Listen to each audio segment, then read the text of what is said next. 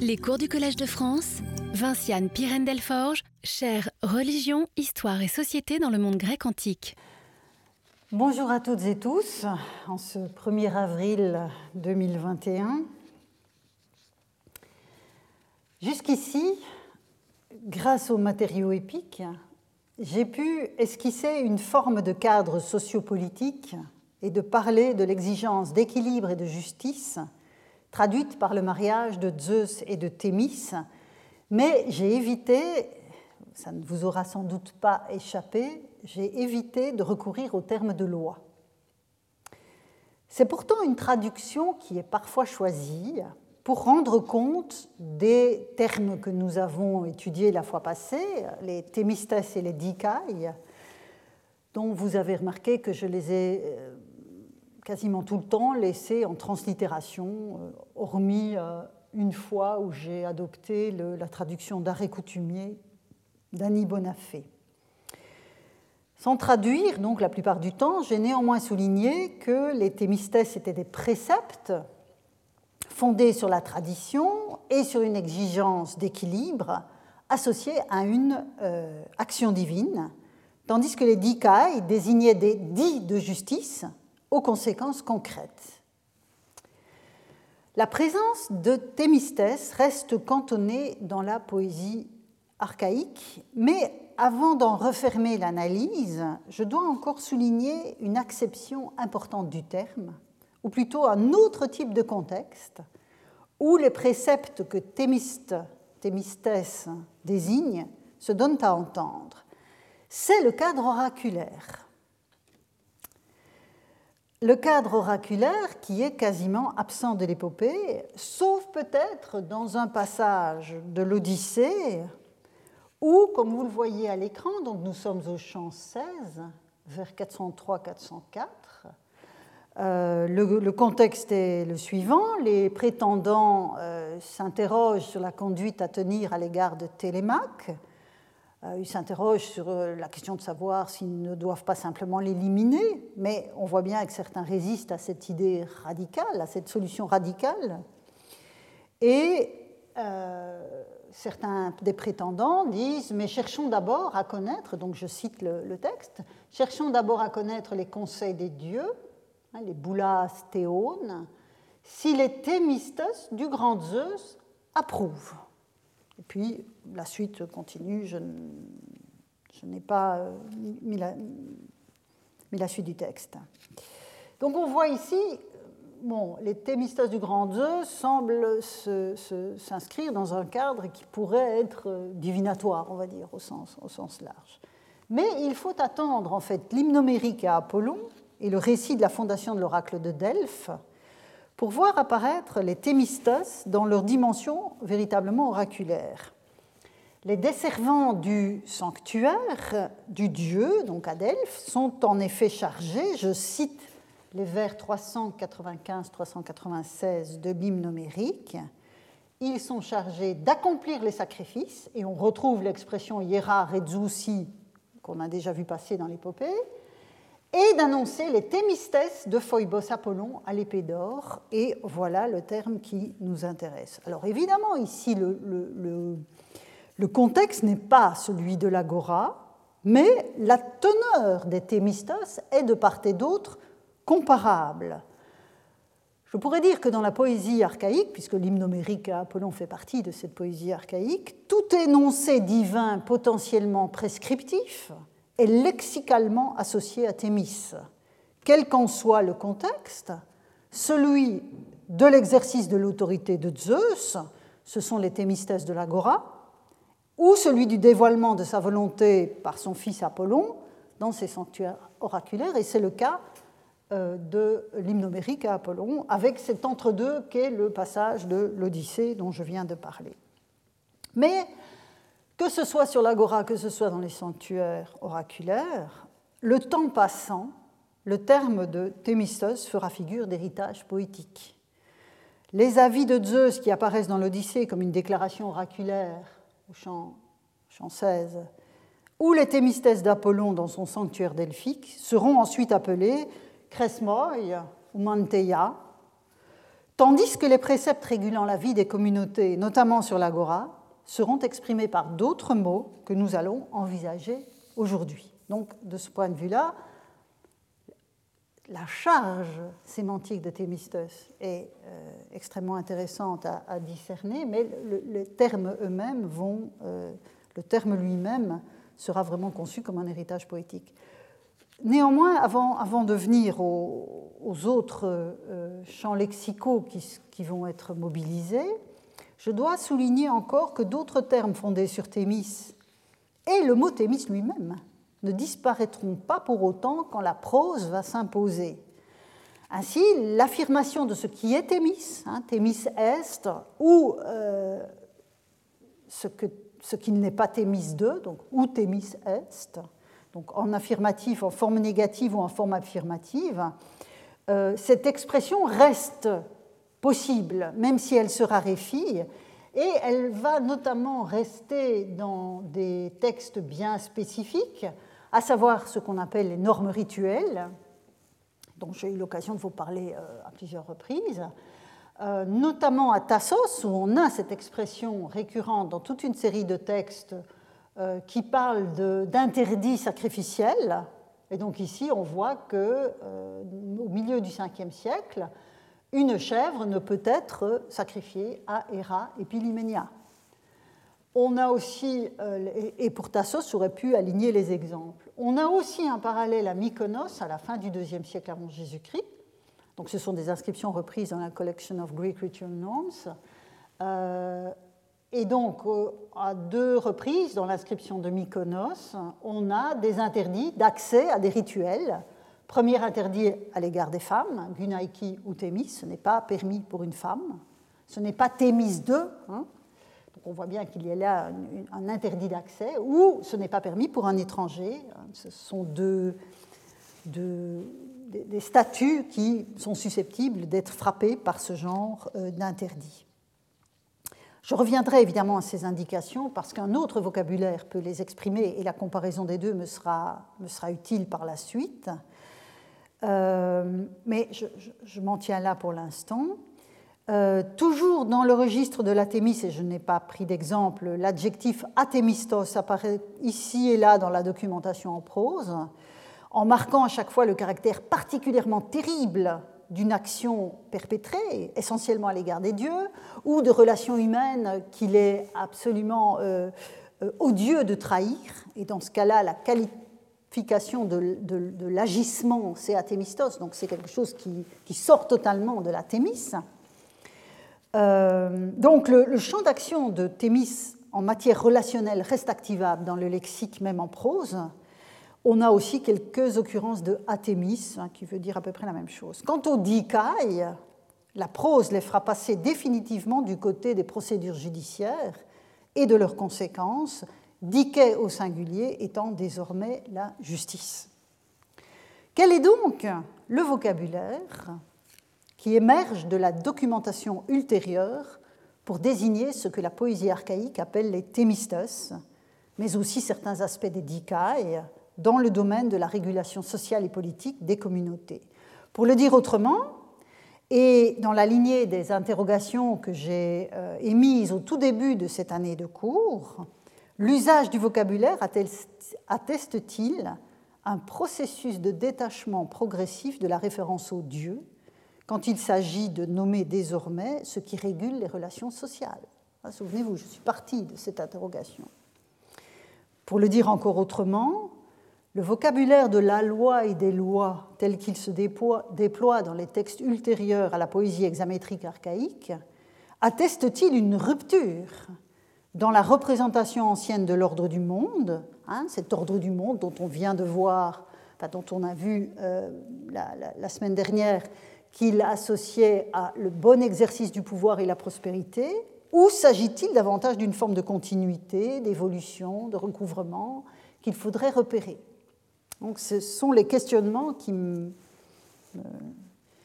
qui, m'interrogent euh, autour de ce, vocabulaire de la loi. Alors, on pense évidemment d'emblée, et je l'avais annoncé, il était dans le titre de la, de la leçon, on pense d'emblée au terme tesmos, qu'un schéma historiographique traditionnel associe à une loi donnée par les dieux. Hein, dans la, je dirais dans la vision un peu classique, canonique, on va dire, de l'évolution des sociétés grecques, euh, avec cet arrière-plan d'une forme de laïcisation qui serait intervenue dans l'évolution, dans, la mise en place de la police, on a cette, cette linéarité d'un processus qui fait passer de Thesmos, loi des dieux, à Nomos, loi des hommes. Et je vous mets sous les yeux euh, trois références de bibliographiques, Martin Oswald et Jacqueline de qui, adoptent encore ce, processus de linéarité. En revanche, l'excellent article de Karl Joachim Ulkeskamp, euh, lui, euh, prend, la problématique d'une manière tout à, fait, différente. Mais, je dirais, la vulgate historiographique continue d'être extrêmement euh, pesante. Et il est vrai que certains textes classiques grecs semblent soutenir une telle interprétation en associant les tesmoi aux lois divines et les nomoi aux lois des hommes. Ainsi, je vous mets sous les yeux, le passage est un peu long, mais il est passionnant, un passage de la Syropédie de Xénophon. Donc on est au début du IVe siècle au livre 1, paragraphe, chapitre 6, paragraphe 6. Euh, en fait, le contexte, c'est la nécessité d'un bon rapport aux dieux. Il faut cultiver un bon rapport avec les dieux. Et le jeune Cyrus, que Xénophon met en scène, euh, interagit avec son père. Et Cyrus euh, répond à une question de son père en faisant référence à une discussion qu'ils ont eue un peu avant. Et voici ce que dit Cyrus. Et j'ai mis le vocabulaire en grâce à l'écran pour vous montrer aussi ce que je disais il y a un instant, c'est que des éléments du champ sémantique de Thémis sont passés sans problème dans la prose, même s'ils ne sont pas très fréquents. Je cite le passage de Xénophon. Oui, par Zeus, dit Cyrus, je t'ai toujours entendu dire qu'il n'est pas même Thémis. Hein, j'ai laissé à nouveau la translittération. Rude Thémis, il ne serait même pas Thémis de demander aux dieux d'être vainqueur dans un combat équestre quand on n'a pas appris à monter à cheval, ni quand on ignore le maniement de l'arc, de vaincre à l'arc d'habiles archers, ni quand on ne sait pas manœuvrer un vaisseau, de prier de le sauver en manœuvrant, ni quand on n'a pas semé de blé, de prier pour obtenir une belle récolte, ni quand on ne se garde pas à la guerre, de demander à échapper à la mort.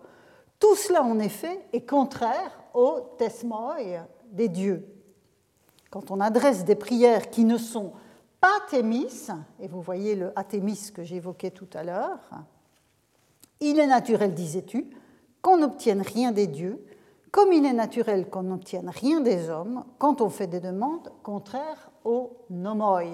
Alors là, ici, c'est le grec euh, paranomos qui, apparaît, mais évidemment, le sens est celui-là, hein, quand on fait des demandes qui euh, ne correspondent pas au, au nomoi. Donc, en ce début de IVe siècle, Xénophon atteste que l'oreille grecque était susceptible d'associer thémis et tesmoi, l'un et l'autre sortis de la même racine que le verbe titémi, dont on a parlé la fois dernière, placer, établir, instituer, selon donc le processus étymologique euh, que j'ai évoqué, mais dont témoignent aussi des lexicographes byzantins. Les tesmoi des dieux sont alors une manière de concrétiser les impératifs de la Thémis et de Thémis comme puissance divine. Encore une fois, nous sommes modernes obligés de distinguer les deux alors qu'une oreille grecque ne faisait pas la différence. Euh, donc, les impératifs de la Thémis, de Thémis comme divinité, en tant qu'elle crée les conditions pour établir, pour instituer. Les tesmoi, le terme même, pointent vers les règles instituées en vertu de l'exigence d'équilibre de la puissance qui les inspire. Ce sont effectivement, là on peut traduire ainsi, les lois des dieux. Les nomoi sont quant à eux explicitement dans ce passage de Xénophon associés aux lois et aux traditions que se donnent les hommes. Je dis loi et tradition puisque nomos euh, intègre les deux acceptions et c'est quelque chose sur lequel je vais revenir. Toutefois, vous remarquerez peut-être que ce texte ne permet pas d'appréhender comme telle une évolution stricte dans l'usage des mots, mais seulement une certaine représentation a posteriori du sens des mots. Or, au même moment, à Athènes, le serment des éphèbes, dont on a déjà parlé il y a 15 jours, à propos du caractère hiéros des armes, hein, vous vous souvenez des hiéras au plat que les éphèbes ne devaient pas trahir, le serment des éphèbes, donc au même moment, au IVe siècle, milieu du IVe siècle, recourt au terme de tesmos, tesmoi, pour désigner les lois de la cité qu'il protège et que d'autres textes sans l'ancrage ancien ou archaïsant de ce serment appellent des nomoi. Donc, on voit la difficulté à laquelle se heurte cette vision canonique d'une évolution linéaire que j'évoquais il y a un instant, c'est que dans l'emploi du vocabulaire, que ce soit dans le texte de Xénophon ou sur l'inscription ici qui reprend le serment, euh, on voit bien que Thesmos est susceptible de désigner aussi, entre guillemets, les lois des hommes, et qu'en tout cas, Xénophon, quand il parle des deux, euh, situe les lois dans des, euh, dans des registres différents, mais sans créer nécessairement de perspectives diachroniques dans leur emploi. Pour comprendre donc la relation, donc ici j'ai posé la problématique, pour comprendre la relation qui se joue entre les deux termes, donc tesmos et nomos, et évaluer la portée de leurs usages respectifs, l'étude lexicale doit nous éclairer une fois encore. Hein. Je vous ai dit d'emblée que c'était la méthode que j'allais adopter pour répondre aux questions que je me suis posées, en revenant à la poésie archaïque. Je refais un petit retour en arrière. Euh, pour voir ce qu'il en est de ces termes euh, dans le contexte de la poésie hexamétrique archaïque. Alors, Thesmos apparaît en fait une seule fois, mais dans un passage qui est extraordinaire. Une seule fois dans la poésie d'Homère et d'Hésiode, c'est à la fin de l'Odyssée, au chant 23. À ce stade de l'intrigue, Pénélope a enfin accepté de reconnaître son époux et après bon, d'émouvantes retrouvailles, c'est vers leur chambre qu'ils se dirigent, précédés par la servante Riclée, qui éclaire leur parcours. Et le poète ajoute, je le cite, donc nous sommes au champ 23 vers 295-96, les ayant menés à leur chambre, elle se retira. Donc on parle ici de Riclée. Et grande fut leur joie de rejoindre enfin le Thesmos de leur ancienne couche. Les traducteurs s'arrêtent généralement au lit et, si vous me permettez l'expression, escamotent le thesmos. Et donc, si vous regardez des traductions de ce chant de l'Odyssée, vous aurez ils rejoignent leur lit, leur ancienne couche, etc. Et thesmos passe à la trappe. Assurément, ce choix est compréhensible et il respecte le sens global du passage. Mais évidemment, l'interrogation que je mène euh, impose de circonscrire ce qu'ajoute Thesmos à la seule mention du lectron palaion, des époux séparés depuis 20 ans. Or, comme vous vous en souviendrez sans doute, dans ce chant 23, le lit matrimonial est au cœur de la reconnaissance que Pénélope accepte après un temps de latence. Pour être convaincue de l'identité de cet homme qui dit être son époux, la reine lui tend un piège en lui faisant croire que le lit a été déplacé. Et ce faisant, elle provoque évidemment une réaction que seul Ulysse peut manifester, puisqu'il a construit le lit lui-même. Et la structure du meuble est, nous dit le poème, un signe, un séma. Ce lit est plein de signes, de sémata, dit euh, le poète à plusieurs reprises euh, avant les vers que vous avez sous les yeux. Et de fait, le lit en question a été assemblé autour d'un tronc d'olivier enraciné dans le sol du palais, ce qui le rend inamovible, sauf à couper l'arbre lui-même.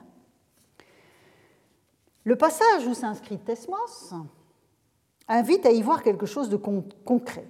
C'est ce qui est établi, ce qui est placé. Là, on a vraiment le sens de Thesmos, dont je vous disais la semaine dernière qu'on aurait tort de déjà l'appliquer à Thémis. Mais avec Thesmos, on l'a. C'est ce qui est placé, ce qui est établi. C'est aussi le cas chez Anacréon, je n'ai pas repris le passage ici, mais dans un fragment assez, mal conservé, mais il semblerait que Thesmos ait pu être un, un synonyme de thésauros, donc aussi quelque chose d'assez élaboré. Quelques vers de Pindar aussi parlent d'une couronne tressée et l'enchevêtrement de, cette couronne peut être un thesmos, mais c'est le sens de loi qui prendra assurément l'ascendant. Très rapidement, on va le voir. Et donc, comment comprendre ce, euh, passage de, euh, d'Homère, de l'Odyssée? Alors, pour le comprendre, je convoquerai, alors évidemment, c'est très tardif, mais les glosses des lexicographes sont parfois pleines d'intérêt, souvent pleines d'intérêt. Et dans une glose, où il euh, explique Tesmus dans une forme d'accusatif pluriel, euh, définit Tesmus par nomus teius, donc revoilà les lois divines de Xénophon, ou, nous dit euh, ou bien les dispositions des bois. Hein, vous avez ici à l'accusatif pluriel tas synthesais ton xulon. Alors évidemment, l'accusatif pluriel qui sert de lemme à la glose ne permet pas de l'associer avec certitude à ce passage de l'Odyssée. Parfois, on peut retrouver chez Zicus des, gloses. Euh, on voit quel passage il, glose. Là, le fait que ce soit un accusatif pluriel ne le permet pas. Mais la synthesis des bois fait parfaitement écho à la description par le menu que le roi d'Ithaque donne de la construction du lit nuptial au champ 23 de l'Odyssée. Il décrit le délicat travail des charpentiers où les bois sont, rabotés, ils sont rapportés au tronc de l'olivier qui a été bien écarri, qui a été mis à niveau, au cordeau bien droit. Et j'attire votre attention sur le fait, même si vous n'avez pas le texte sous les yeux, que ce travail, dans, dans la description de ce travail, on trouve itus, à nouveau, donc la droiture, cette fois-ci de quelque chose d'extrêmement concret. Et si je reprends le texte donc, du chant 23 à propos du lit, et que j'essaie de traduire ce que j'ai laissé non traduit pour le moment, à savoir le tesmos, je peux traduire en disant qu'Ulysse et Pénélope rejoignent le cœur en joie, le stable assemblage de leur ancienne couche, à savoir leur ancienne couche étroitement assemblée et parfaitement établie. Chez Homère, je l'ai dit, Thesmos est un apax. Le mot n'apparaît pas non plus chez Hésiode, et c'est au début du VIe siècle, dans les élégies de Solon, que l'on revoit le mot dans le cadre de l'entreprise législative de l'homme d'État athénien, peut-être même avant avec la législation de Dracon. Pour Solon, je vais y arriver. Toutefois, on l'a vu, le champ sémantique de la thémis est évidemment omniprésent chez Homère et chez Hésiode.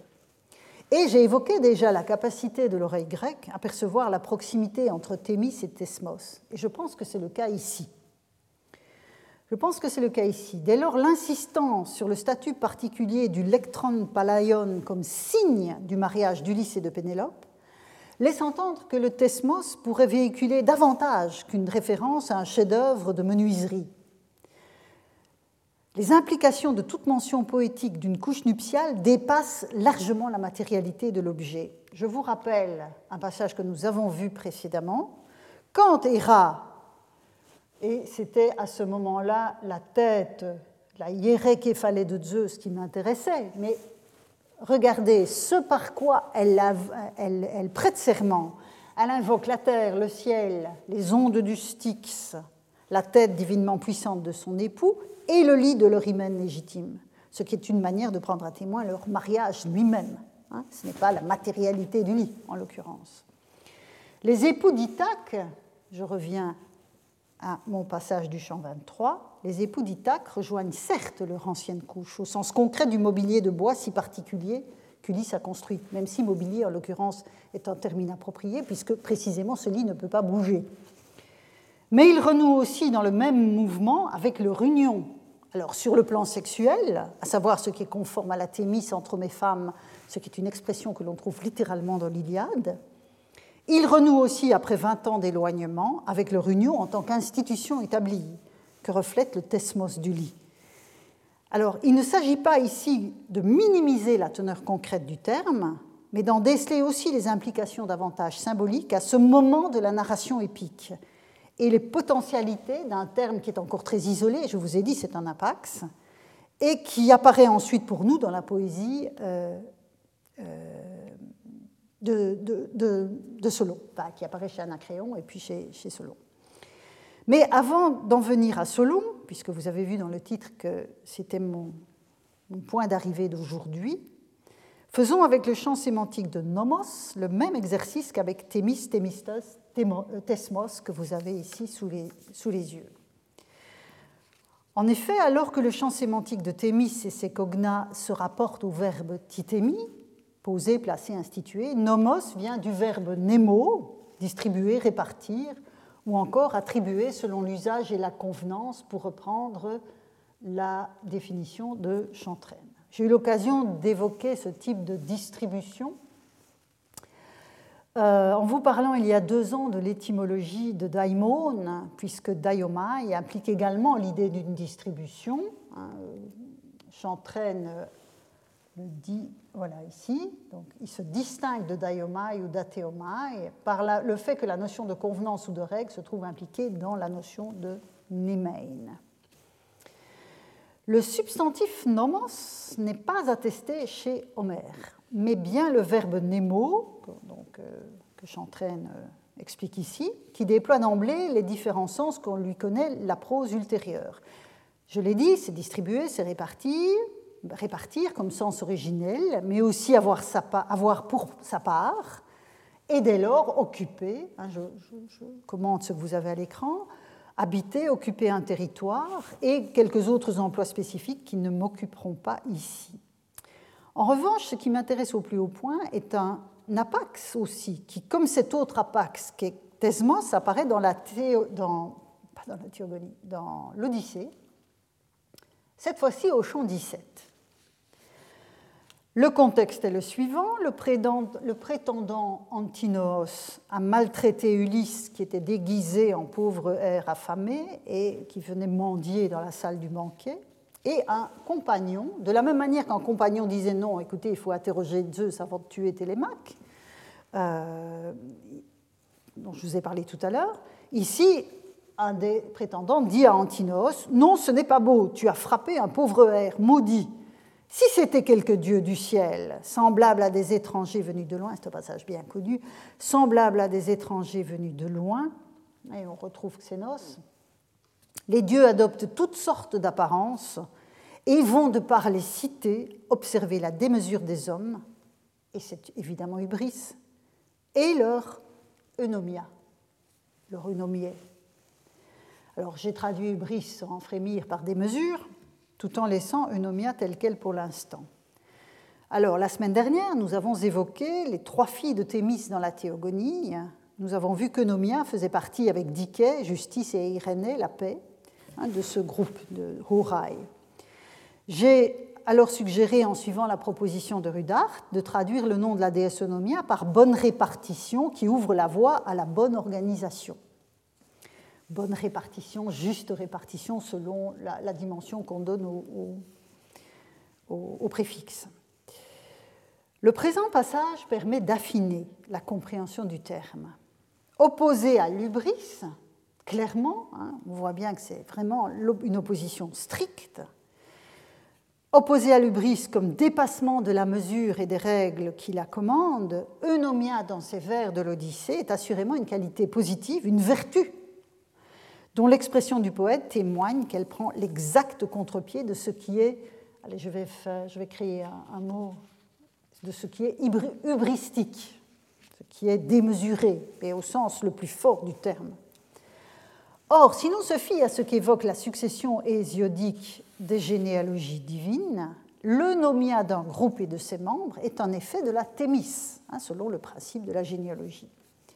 Dans le registre divin que nous avons déployé la semaine dernière et qui nous aide à penser la représentation que les Grecs se donnaient de leur concept, Eunomia est étroitement associé à l'exigence d'équilibre portée par sa mère divine. La répartition positive que désigne son nom est dès lors une composante de l'équilibre des sociétés humaines. On pressent qu'il s'agit là notamment du respect de ce qui revient à chacun. Hein, vous vous souvenez, cette occurrence, cette euh, récurrence de Timée de Guéras que l'on avait dans le passage de l'Odyssée qu'on a vu la fois dernière. Euh, et, c'est ce que le prétendant Antinoos, dans le passage ici, dénie précisément aux miséreux qui se tournent vers lui. Hein, c'est la part qui lui est due, c'est-à-dire un peu de la compréhension de ceux à qui il s'adresse. Et que le terme désigne, à l'opposé du comportement inspiré par l'ubris, le sens de la mesure, le respect des limites assignées aux êtres et aux choses, que traduit concrètement l'exercice de la diquée, de la justice. Même si le terme n'apparaît pas dans ce passage. Alors, à ce stade de l'emploi des mots formés sur Nemo, donc on a vu le verbe présent, puis on a cet apax qui est eunomia dans, la poésie homérique. Il serait assurément abusif de déceler, comme ça a pu être fait au chant 17 de l'Odyssée, la référence à une bonne législation. Le principe énoncé par le terme eunomia est beaucoup plus général, plus englobant, renvoyant directement au verbe de la répartition et des usages qui en découlent. Donc voilà pour la poésie homérique. On a ce, comme pour Thesmos dont je viens de vous parler, on a cet unicum dans la poésie homérique. Que se passe-t-il du côté de, d'Hésiode Que se passe-t-il du côté d'Hésiode Le terme nomos est attesté à cinq reprises, trois dans la théogonie et deux dans les travaux. Donc on va les passer en revue selon le principe euh, d'analyse que j'ai explicité euh, au début, du début des cours. Premier constat, la société divine de la théogonie a ses propres nomoi que chantent les muses dans le prologue du poème. Hein, on a ici au vers 66-67 les muses, on glorifie, alors j'ai traduit ici, d'après Mazon, les coutumes et les bonnes manières de tous les immortels. Donc c'est, elle glorifie, Cléioussine, donc panton te nomus kai ete akedna atanaton, euh, donc des, immortels. Premier constat donc. Les dieux ont leur nomoi. Deuxième constat. Ces nomoi ont été prescrits par Zeus. En effet, quelques vers plus loin, on est au vers 71-74, euh, Hésiode évoque la gloire du père des muses que les déesses s'en vont rejoindre. Donc le père des muses, c'est Zeus, évidemment.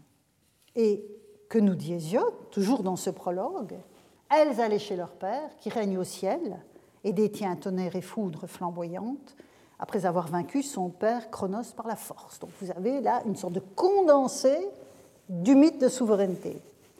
En chaque chose pour les immortels, il a bien prescrit les nomoi et explicité les timai. Donc il a bien prescrit alors les usages, on va garder la traduction tout à l'heure, et explicité les timai, donc les, les, les honneurs, les parts d'honneur. Le prologue, je viens de le dire, à cet endroit est une sorte de mise en bouche de ce qui va suivre, à savoir la conquête du pouvoir par Zeus sur Chronos et l'ordonnancement des privilèges qui reviennent aux dieux. Vous avez une espèce de résumé préliminaire dans le prologue. C'est ce qu'expriment plus loin les vers que je vous ai mis sous les yeux la semaine dernière, avec donc la, saturation du vocabulaire de la Timée, du Guéras, et la conclusion hétémicestine, comme le veut la Thémis. Donc toute cette répartition à laquelle, des honneurs à laquelle Zeus s'applique est Thémis.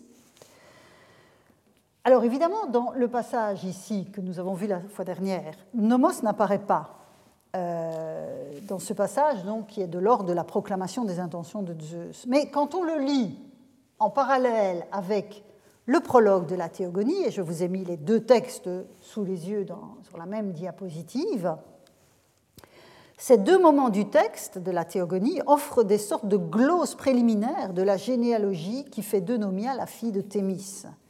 Ce que Zeus accomplit dans la société des dieux, il le fait en vue d'une bonne organisation, d'une juste répartition des honneurs, dans le respect des droits de chacun.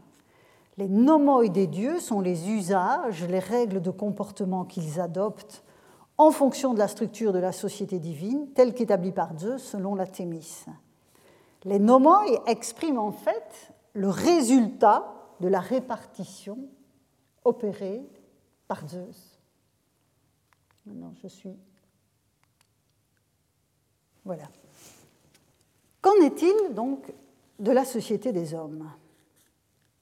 Donc jusqu'ici, on a vu les nomoi dans la société euh, des dieux. Qu'en est-il dans la société des hommes?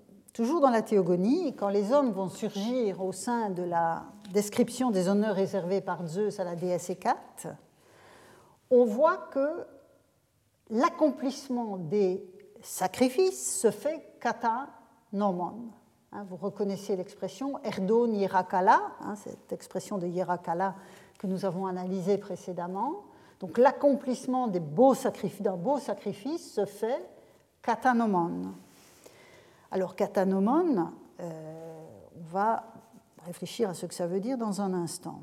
Donc voilà une occurrence du nomos dans la société humaine, dans la théogonie. Mais c'est évidemment dans les travaux et les jours qu'Hésiode évoque pleinement la société des hommes. Et on voit apparaître au vers 276, 280, non, pardon, oui c'est ça, 276, 281, on voit apparaître un premier nomos régi par Zeus parmi les humains. Je lis avec vous la traduction de ces vers.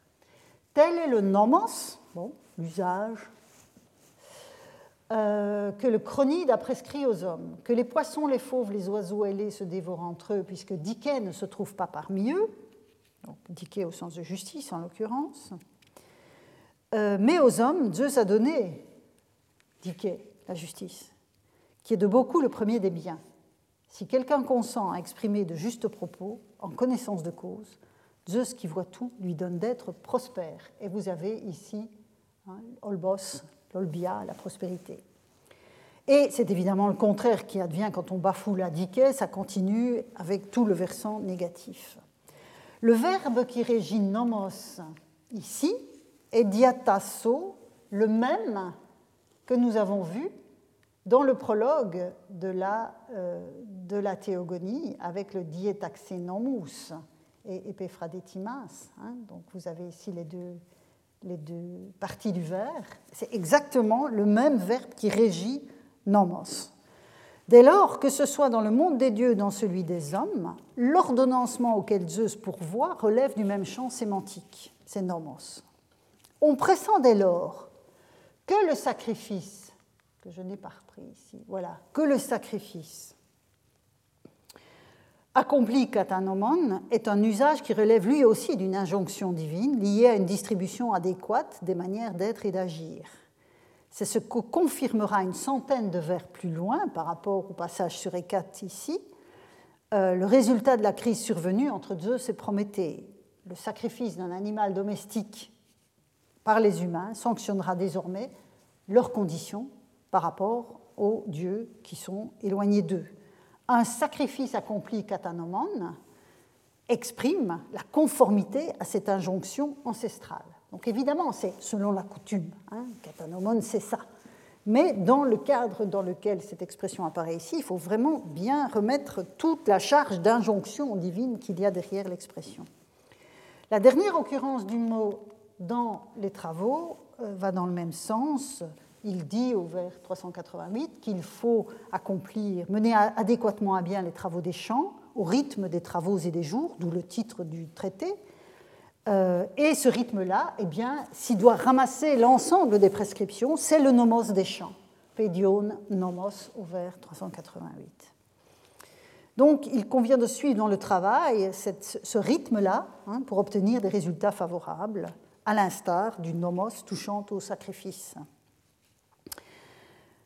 Donc, dans les premiers emplois de nomos qui nous sont perceptibles, je vous ai dit, le terme à part qu'on a euh, dans l'Odyssée, on n'a pas de nomos dans, chez Homère. Donc, ici, ce sont les premiers emplois qui nous sont à disposition dans la tradition que nous avons. Le terme désigne donc des manières d'être et de faire qui respectent un ordre voulu et sanctionné par les dieux eux-mêmes. D'où l'affirmation attribuée à Hésiode par Porphyre dans le traité sur l'abstinence. C'est un des fragments, alors dit hésiodique, mais l'esprit en tout cas est hésiodique. Quand la cité sacrifie, c'est le nomos ancien qui est le meilleur. À l'instar des thémistes dont les anciens de la communauté gardaient la mémoire dans le registre de la proclamation d'autorité, les nomoi ici sont les usages hérités dont l'ancrage dans le plus lointain passé assure l'efficacité. Alors peut-être en raison, vu l'arrière-plan, hein, qui est celui de l'œuvre d'Hésiode, de la proximité supposée avec d'antiques prescriptions divines. On voit bien que de ce point de vue-là, la, mémoire qu'il faut exercer pour conserver les traditions quelle que soit son implémentation effective, euh, a cette idée que plus on remonte loin dans le temps, plus on s'approche d'une euh, origine qui, qui, a quelque chose de potentiellement divin. Bien.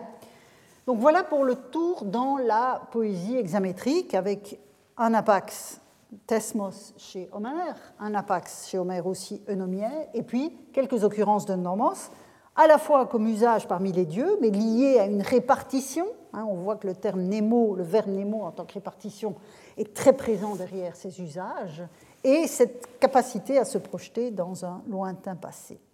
Je reviens maintenant à Thesmos et à l'usage posthomérique du terme.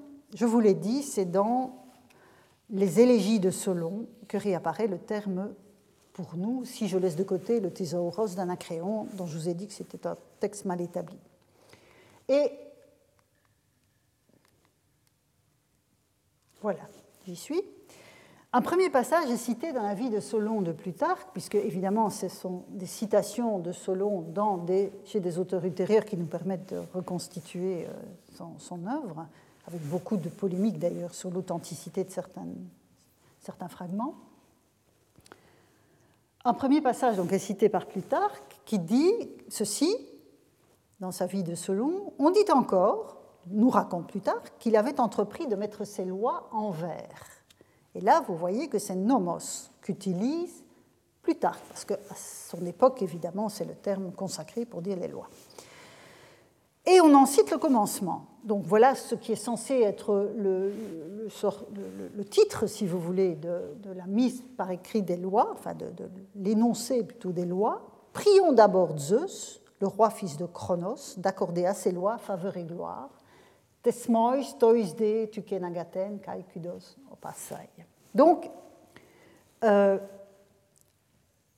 c'est évident que on, voit dans ce passage donc, les deux emplois de nomos et dans le propos de Plutarque lui-même, et puis Thesmos dans le texte attribué à Solon.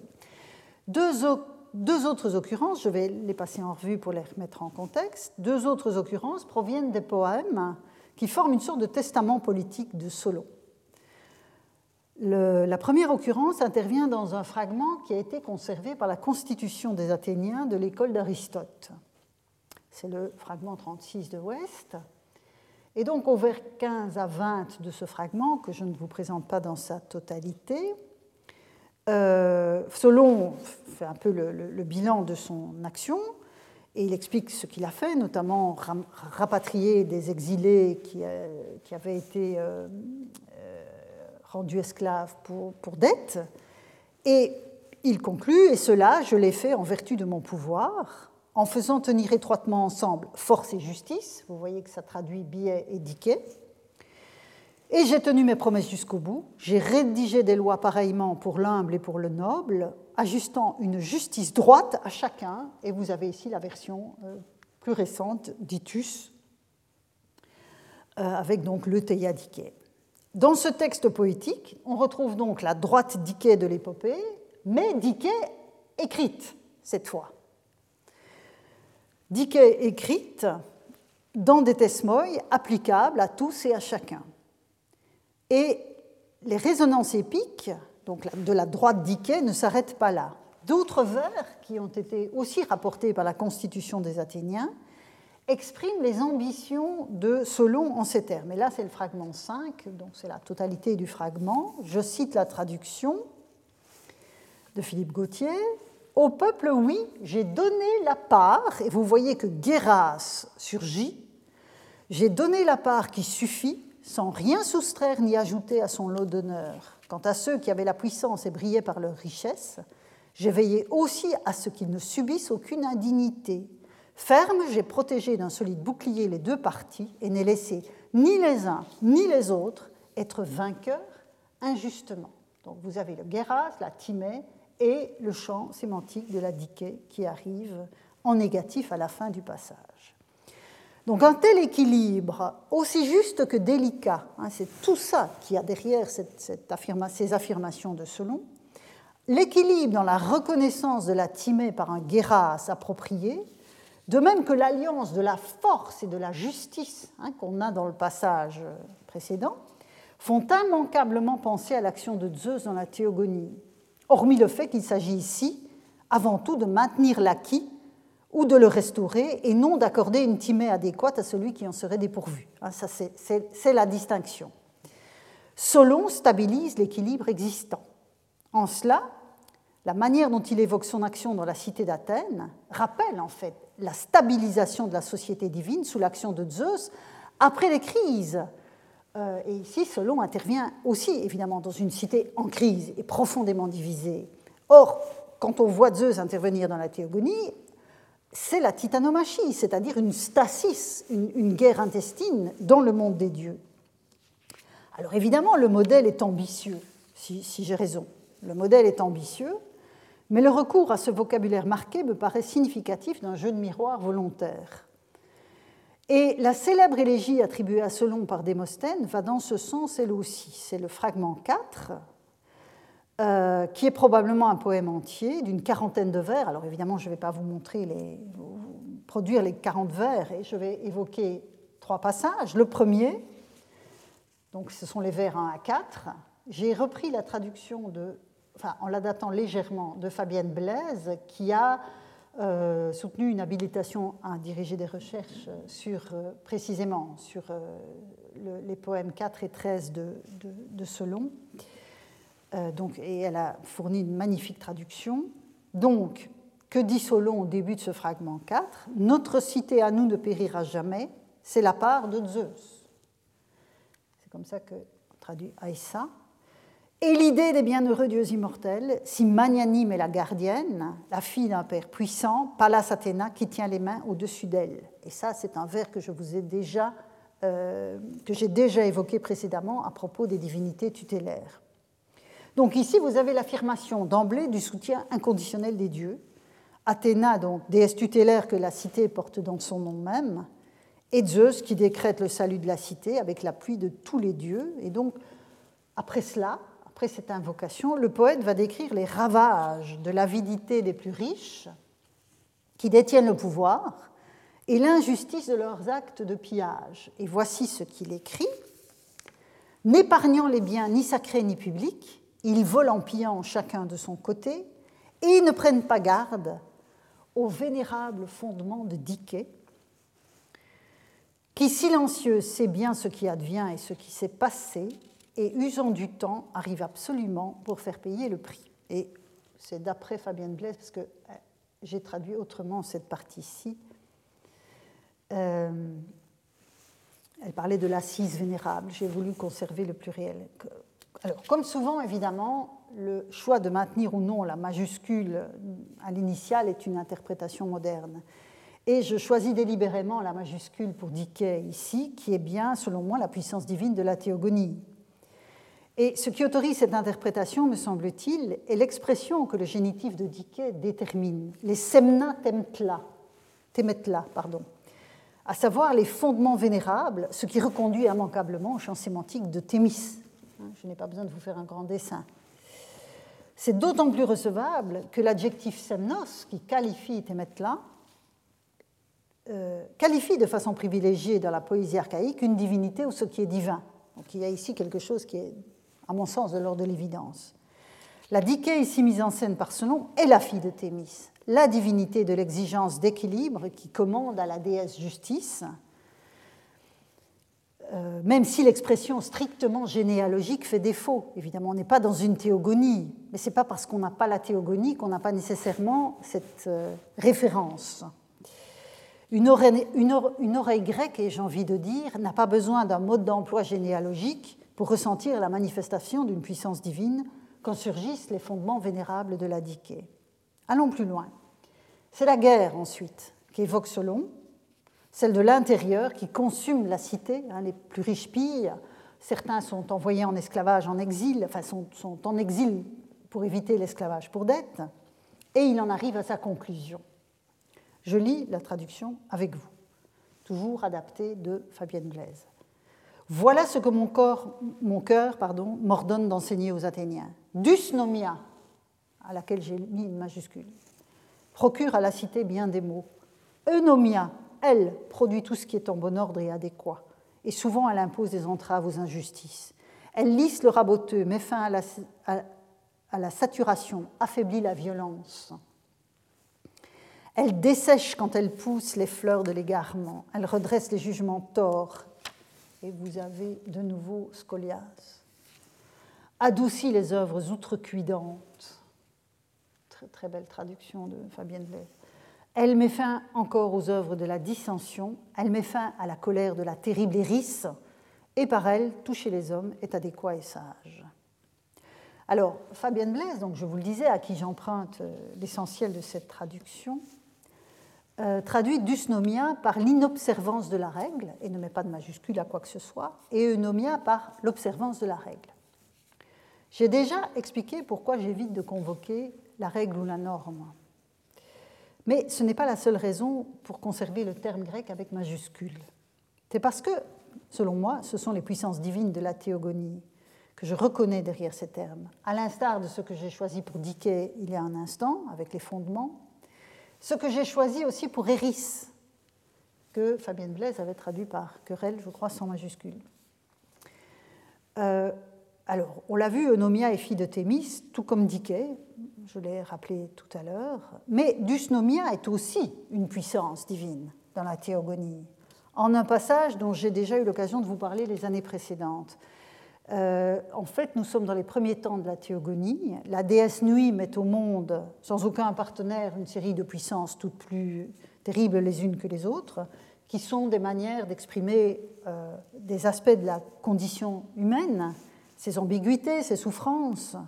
Et la dernière née, Eris, donc la querelle, mais qui peut être aussi, il le dira ailleurs, une, une force d'émulation positive, mais ici c'est vraiment la puissance négative euh, Eris va mettre à son tour au monde toute une série d'horreurs, parmi laquelle vous voyez d'ailleurs l'été, l'oubli. Hein, on voit bien que c'est important dans cette représentation du monde. Mais parmi les enfants de euh, Eris, on trouve Dysnomia, on trouve Athée. Donc on peut même se demander si je n'aurais pas dû ici laisser une majuscule aussi, puisque Athée se trouve aussi dans, le poème. Donc vous avez une charge euh, associée aux enfants de la nuit qui est absolument euh, impressionnante. Donc la, dernière née, Eris a engendré tous ces enfants. Et donc la conclusion de l'élégie est saturée de termes que l'ensemble des références qui ponctuent la poésie politique de Solon inscrivent dans la tradition poétique antérieure. Rien n'indique en fait me semble-t-il, dans tous les éléments que je viens de vous soumettre, rien n'indique que Solon prenne le contre-pied prenne le contre-pied de cette poésie antérieure en faisant descendre la charge sémantique des mots du ciel sur la terre, si vous me permettez cette expression. C'est en fait la volonté moderne de dessiner une évolution linéaire allant d'une pensée qui serait religieuse à une forme de laïcisation liée au développement de la cité qui conduit à postuler une transformation? Eunomia est encore et toujours la puissance de bonne répartition et de bonne régulation dont les hommes ressentent les effets quand ils agissent justement, que ce soit à titre individuel ou dans un cadre collectif. L'eunomia n'est pas que le respect des règles, même si elle est ça aussi. Elle est la juste répartition dont toute la poésie de Solon fait l'horizon d'attente des mesures qu'il a prises. Donc je pense qu'on a intérêt à conserver eunomia, ou si on la traduit, à plutôt traduire par juste répartition. En revanche, la rupture avec la tradition poétique sur laquelle Solon inscrit sa poésie intervient dans la rédaction de Thesmoi, dont l'élégie dite de l'eunomia ne parle pas, mais dont d'autres fragments assurent que c'était une manière de désigner euh, les lois athéniennes qu'il promulgue. On l'a vu euh, précédemment dans l'introduction de Plutarque. Bon, je reviens en arrière. Voilà. Euh, et que ce terme de thesmos ait été reçu à Athènes pour désigner la législation archaïque est encore attesté par Hérodote. Et donc là, on est dans la prose. Hein. C'est pour ça que ça m'intéresse d'aller voir chez Hérodote. Quand Hérodote raconte euh, la, montée au pouvoir de Pisistrate et les premiers temps de son, règne, il écrit ceci Pisistrate dirigea les Athéniens sans troubler l'exercice des magistratures existantes. Alors évidemment, c'est Timas, hein, les magistratures, parce qu'à cette époque-là, une magistrature, c'est une timée. Mais on voit bien la résonance que ça peut, euh, ça peut aussi avoir. Encore une fois, une oreille, une oreille grecque. Donc il dirigeait les Athéniens sans troubler l'exercice des magistratures existantes, sans changer les tesmias. Il gouverna la cité, et vous avez ici l'usage de Nemein dans un emploi tout à fait euh, spécifique. Il gouverna la cité en s'appuyant sur les lois établies. Alors ici, euh, Hérodote utilise une, sorte de métaphore pour exprimer ces lois. Euh, c'est ce qui est établi, en fait, euh, en l'administrant excellemment. Et donc, euh, vous avez ici le cosméon, kalos, kai, e. Vous voyez ici tout, ce champ sémantique qu'on pourrait presque qualifier d'esthétique hein, dans, cette évaluation positive. Donc plutôt que Thesmos, qu'il utilise dans un autre passage de l'enquête, donc il connaît, hein, le, terme de Thesmos qu'il utilise dans un autre passage de l'enquête où il parle des Thesmoi des Perses, plutôt que Thesmos, donc, euh, Hérodote recourt ici au neutre pluriel de l'adjectif Thesmios et Échille avait déjà utilisé ce terme aussi, donc on voit bien qu'on est à Athènes hein, et que ce terme résonne à Athènes. Euh, quand il écrit dans les suppliantes l'hommage à rendre aux géniteurs est troisième à être consigné dans les tesmias de la très honorée Diké. Donc vous voyez encore une fois hein, cet ensemble, ce champ, sémantique qui est, euh, qui est convoqué. On retrouve le mot dans la constitution des Athéniens, quand le traité évoque l'entête du nomos athénien concernant la tyrannie, qu'ils discutent, et on dit Voici les tesmias des Athéniens et les traditions de leur père, tesmia tade Athénaion kai patria. Jusqu'ici, et j'en arrive à ma conclusion, avec les thémistes et les dicailles de la poésie, nous en étions restés au, stade de ce que j'ai appelé un droit coutumier. Le règlement des conflits reposait sur des dits de justice, au sens où ces arrêts devaient être les plus droits possibles et se conformer à l'exigence d'équilibre sanctionnée par les dieux un équilibre qui imposait que chacun reçoive la part qui lui était due en fonction de son statut. L'édicaille, je l'ai répété plusieurs fois, était la concrétisation des Thémistes. Quand nous retrouvons ces familles de mots dans la poésie de Solon ou celle d'Échille, la hiérarchie des champs sémantiques s'est inversée. C'est Diké qui est désormais à la source des Thesmoi, mais en tant que fille de Thémis, on vient de le voir. Donc c'est Diké qui est désormais à la source des tesmoins, mais il s'agit toujours d'adapter les règles désormais écrites au statut respectif des membres de la communauté concernée. C'est extrêmement clair dans la poésie de ce nom. Alors les usages de nomos chez Hésiode attestent que le mot était disponible au moins depuis un bon siècle, quand les lois athéniennes sont écrites. En outre, l'éloge de l'eunomia que l'on trouve chez Solon atteste l'importance du champ sémantique de la juste répartition et des usages respectueux dans la mesure de son projet politique. Ce n'est pourtant pas le terme de nomos qui désigne les lois qu'il rédige, mais celui de tesmos. Manifestement, le champ sémantique de l'agencement minutieux et du fondement institué a prévalu sur celui des usages, fussent-ils potentiellement associés à des règles établies par Zeus lui-même. En fait, on constate que, en tout cas j'espère vous l'avoir montré, que tesmos et nomos sont susceptibles d'exprimer la même chose, mais sous des angles différents. Le premier met formellement l'accent sur l'institution, le second sur la répartition. Et nous tenterons la semaine prochaine de comprendre comment se joue cette polarité dans la suite des usages de ces termes fondamentaux de la vie des cités et d'autres termes encore que je convoquerai à cette occasion-là. Je vous remercie pour votre attention. Retrouvez tous les contenus du Collège de France sur www.colège-2-france.fr.